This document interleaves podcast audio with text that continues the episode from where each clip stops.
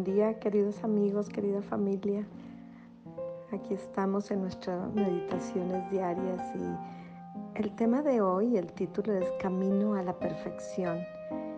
Y está basado en Filipenses 1.6, donde dice, y estoy seguro de que Dios, quien comenzó la buena obra en ustedes, la continuará hasta que quede completamente terminada el día que Cristo Jesús vuelva. Ayer hablamos de que en Apocalipsis es una de las promesas de que Jesús vuelve y él dice, vengo pronto. Pero hay una obra inconclusa.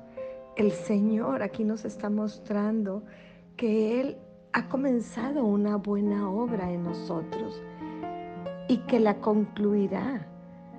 O sea que Él sigue trabajando en nosotros. Y es importante que nosotros entendamos eh, esta buena obra en qué consiste, de dónde nos sacó el Señor, pero también cuál había sido el principio. Porque tenemos en, Génesis, cuando se habla de la creación, Dios estaba dando instrucciones para la creación y las cosas se creaban. Y dijo Dios que las aguas colmen, se colmen de peces y sucedía que la tierra produzca toda clase de animales y sucedía. Y daba instrucciones, su autoridad, su palabra que es viva, que es de poder, en el momento que se lanzaba, las cosas sucedían. Pero de repente se detiene la creación por un propósito importantísimo. Y dice en Génesis 1:26, entonces dijo Dios, hagamos a los seres humanos a nuestra imagen, para que sean como nosotros. Ellos reinarán sobre los peces del mar, las aves del cielo, los animales domésticos, sobre todos los animales salvajes, sobre los animales pequeños que corren por el suelo. Así que Dios creó a los seres humanos a su imagen y semejanza. O sea, Dios desde el momento de la creación que pensó en nosotros, fue con Él. No lo hizo con los peces, no lo hizo con los animales, sino que a nosotros es a los que nos sopló el aliento de vida y nos dio todas las capacidades. Sabemos que el pecado nos separó de Dios, pero tenemos el poder de, recuperar nuestra identidad en Cristo Jesús. Pero es con un propósito y entonces dicen Filipenses, el que empezó la buena obra la terminará. ¿Qué sería de nosotros si no nos hubiera salvado el Señor? ¿Dónde estaríamos? ¿Dónde estarías tú? ¿Dónde estaría yo? Ve en este momento a tu memoria y acuérdate de esos momentos de dolor, esos momentos en que te sentías decepcionado, decepcionada de la vida, que sentías que estabas en un hoyo, que habías pasado por un fracaso, algunos por divorcio, otros por pérdidas muy fuertes y que te sentías totalmente destrozado.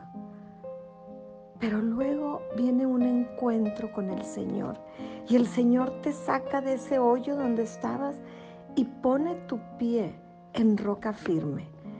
Entonces cuando recordamos de dónde nos sacó Dios y hacia dónde nos lleva, comprendemos el valor de la salvación y tenemos mucho motivo para gozarnos. Y si sabemos que Él viene y que Él quiere que vivamos en, en paz y en santidad, debemos de intentar todos los días ser mejores. Deberíamos de vivir felices el resto de nuestra vida por el solo hecho de tener asegurada la salvación y tener la esperanza de la vida eterna. Pero Dios nos sorprende con más. Él desea conformarnos a la imagen de su Hijo. Nos hizo a su imagen. Y Jesucristo dice, si tan solo quieren, creen en mí, mayores cosas que yo harán. O sea, ¿se imaginan Jesús diciéndole hay mayores cosas que harán. Yo nada más pensar que Jesucristo resucitó, hizo milagros, le regresó la vida, la vista al ciego, este, la sabiduría que tenía él. Y él dice, si ustedes creen en mí, mayores cosas podrán hacer. Dios nos ha llamado a ser perfectos en Cristo. No es con nuestras obras, no es en nosotros. La capacidad está en el poder de la redención. Él nos irá transformando de día en día como el gran alfarero que pone su mano sobre el barro.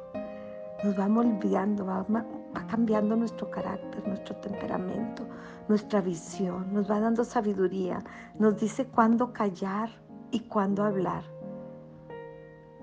Pero a lo mejor alguno se preguntará, ¿será posible que Dios me cambie a mí? No, yo sé, ellos sí, pero yo, a mí no me va a cambiar. Pues te tengo buenas noticias si piensas así, porque la Biblia dice claramente, el que comenzó la obra en nosotros, la perfeccionará. Él tiene una obra inconclusa, Él está trabajando en nosotros. Él es nuestro Dios y Él no deja las cosas a la mitad. Posiblemente tú te opongas a la obra de Dios, pero para Dios no hay hueso duro de roer. El tuyo y el mío ya está en su visión y Él va a concluir la obra, no por nosotros, dice, no por ustedes, para que nadie se gloríe, sino para que Él, su gloria se manifieste en nosotros y digan, ¿cómo? si esta era así, si se acuerdan de Ana Lilia o se acuerdan de fulanito, de Paquito, él era esto, esto y esto, pero él ya echó todo eso, ya lo destruyó, él ya nos dio una vida nueva y él en eso sí nos podemos gloriar, en lo que él está haciendo en nosotros. Y, y yo no sé dónde fue tu conversión y cómo fue, pero sé cuáles son los planes de Dios para tu vida y para mi vida. Entonces tenemos nosotros que estar dispuestos a dejar que el Espíritu Santo vaya obrando en nosotros, irlo obedeciendo. Esos pequeños pensamientos que llegan a tu vida de, cambios que tú deseas, de intenciones, eh, deseos de superación, es el Espíritu Santo que te está llamando por un camino diferente. A todos nos llega. A un Cristo sin tener pecado aprendió la obediencia a través de sus padecimientos.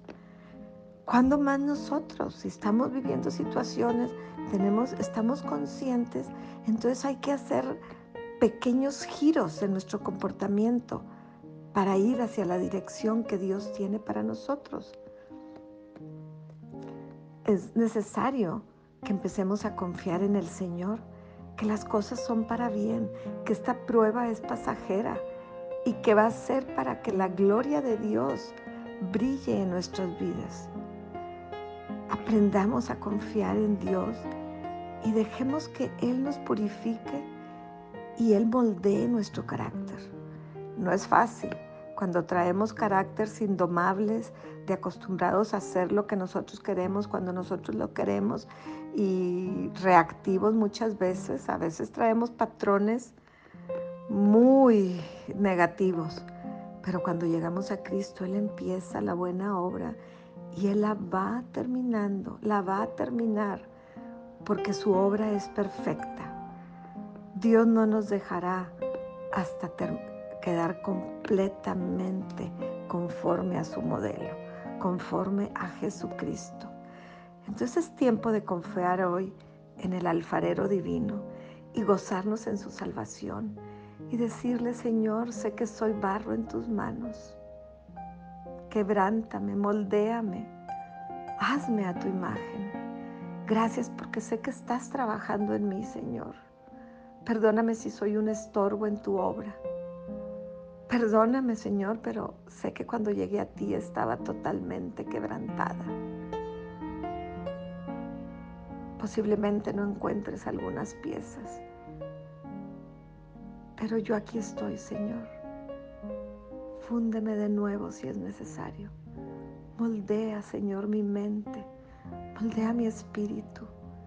Moldea mis decisiones. Moldea mis intenciones, mis pensamientos. Quiero ser una obra en tus manos, sabiendo que lo que tú estás haciendo en mí es bueno, es agradable y es perfecto.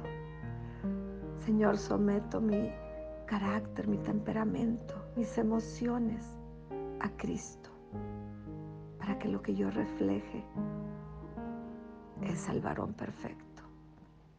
En el nombre de Jesucristo, Señor, gracias porque sabemos que el camino en Cristo es el camino a la perfección, porque el que empezó la buena obra la concluirá. Y todo inicia con Cristo y termina con Cristo. Señor, hoy dejo al Espíritu Santo toda la libertad de hacer lo que tiene que hacer en mi vida. Amén.